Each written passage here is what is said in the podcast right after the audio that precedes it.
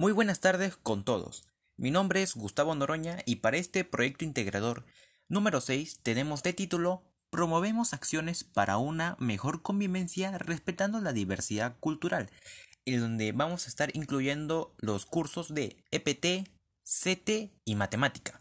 Así que vamos a empezar.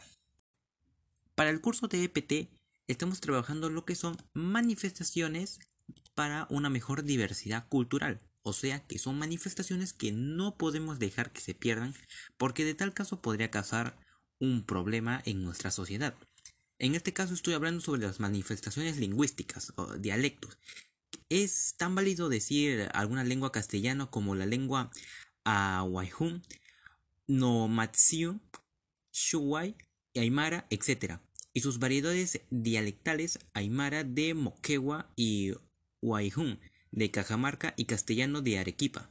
Por ejemplo, hay lenguas que son muy habladas por muchas personas, como el quechua, que vendría a ser el idioma más hablado, por no decir que el segundo idioma, porque, bueno, la mayoría sabemos que es el, castellano, que desde la, la conquista de los españoles mm, causaron que nuestros dialectos empezaran a cambiar y a cambiar. Pero podemos decir que el quechua es como nuestro idioma originario que es más conocido alrededor de nuestro país, teniendo un promedio de 4 millones de hablantes y contando. Otra manifestación artística podría ser la música, por ejemplo, la chicha, una fusión de la cumbia colombiana con aiguano andino.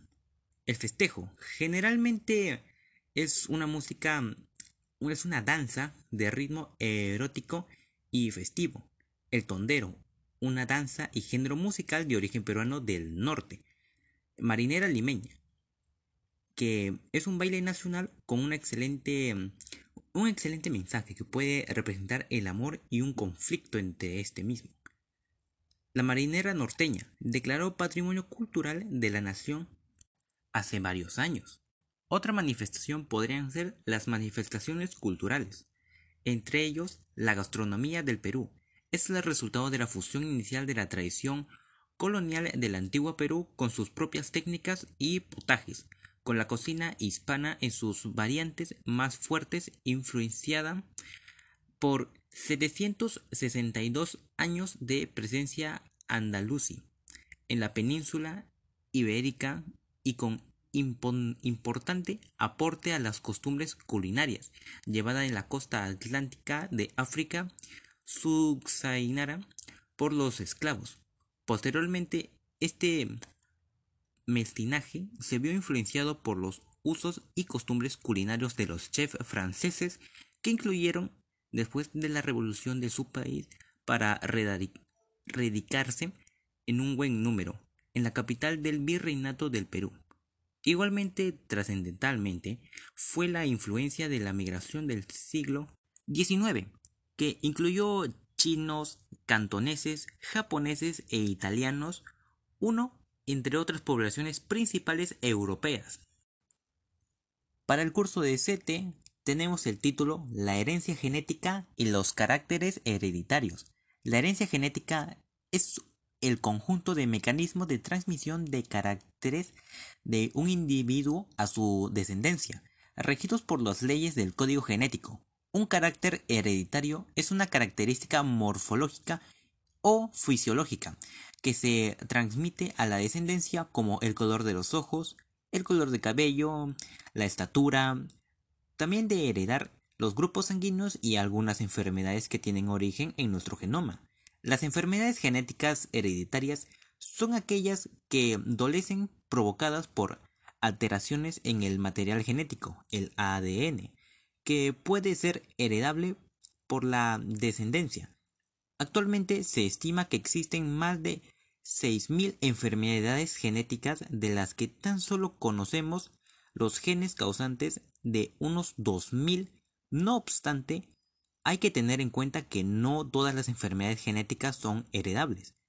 En el siguiente cuadro, en el siguiente tabla, mejor dicho, se puede ver algunos caracteres hereditarios en el hombre.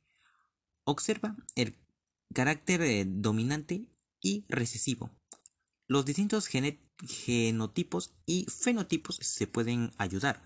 En el siguiente cuadro podemos apreciar los caracteres hereditarios en el hombre, con unas características aquí presentadas como pueden ver el color del cabello que puede ser entre marrón o rubio, color de los ojos de marrones o azules, lóbulo de la oreja de presente o ausente, tamaño de labios de labios gruesos o labios delgados, eh, factor RH que puede ser positivo o negativo, línea frontal del pelo que puede ser en pico de V o línea frontal recta. Para el curso de matemática estamos tomando en cuenta el título Los Juegos Olímpicos en Tokio 2020. Como la mayoría ya sabrá, en el año 2021, debido a la pandemia, los Juegos Olímpicos de Tokio quedaron oficialmente cancelados, dejando el 2020 como el último año de que se llevaron a cabo dichos eventos. Para realizar mi trabajo estoy tomando en cuenta la edad de los competidores de natación y de los jugadores de básquetbol. Después de haber desarrollado cada una de estas tablas con su respectiva fórmula, estoy plasmando en el cuadro comparativo que los jugadores de básquetbol su rango es de 12 años su variación de 10.67, su desviación estándar de 3.26 y su coeficiente de variación. A los competidores de natación, su rango es de 13 años, su variación de 13.59, su desviación estándar de 3.68 y su coeficiente de variación de 16%. Así que sus respectivas conclusiones son que según el coeficiente de variación de la edad de los jugadores de básquetbol, que es de 11%, se da a entender que los datos son homogéneos. Y según el coeficiente de variación de la edad de los competidores de natación, que es de 16%, se da a entender que los datos son heterogéneos. Muchas gracias.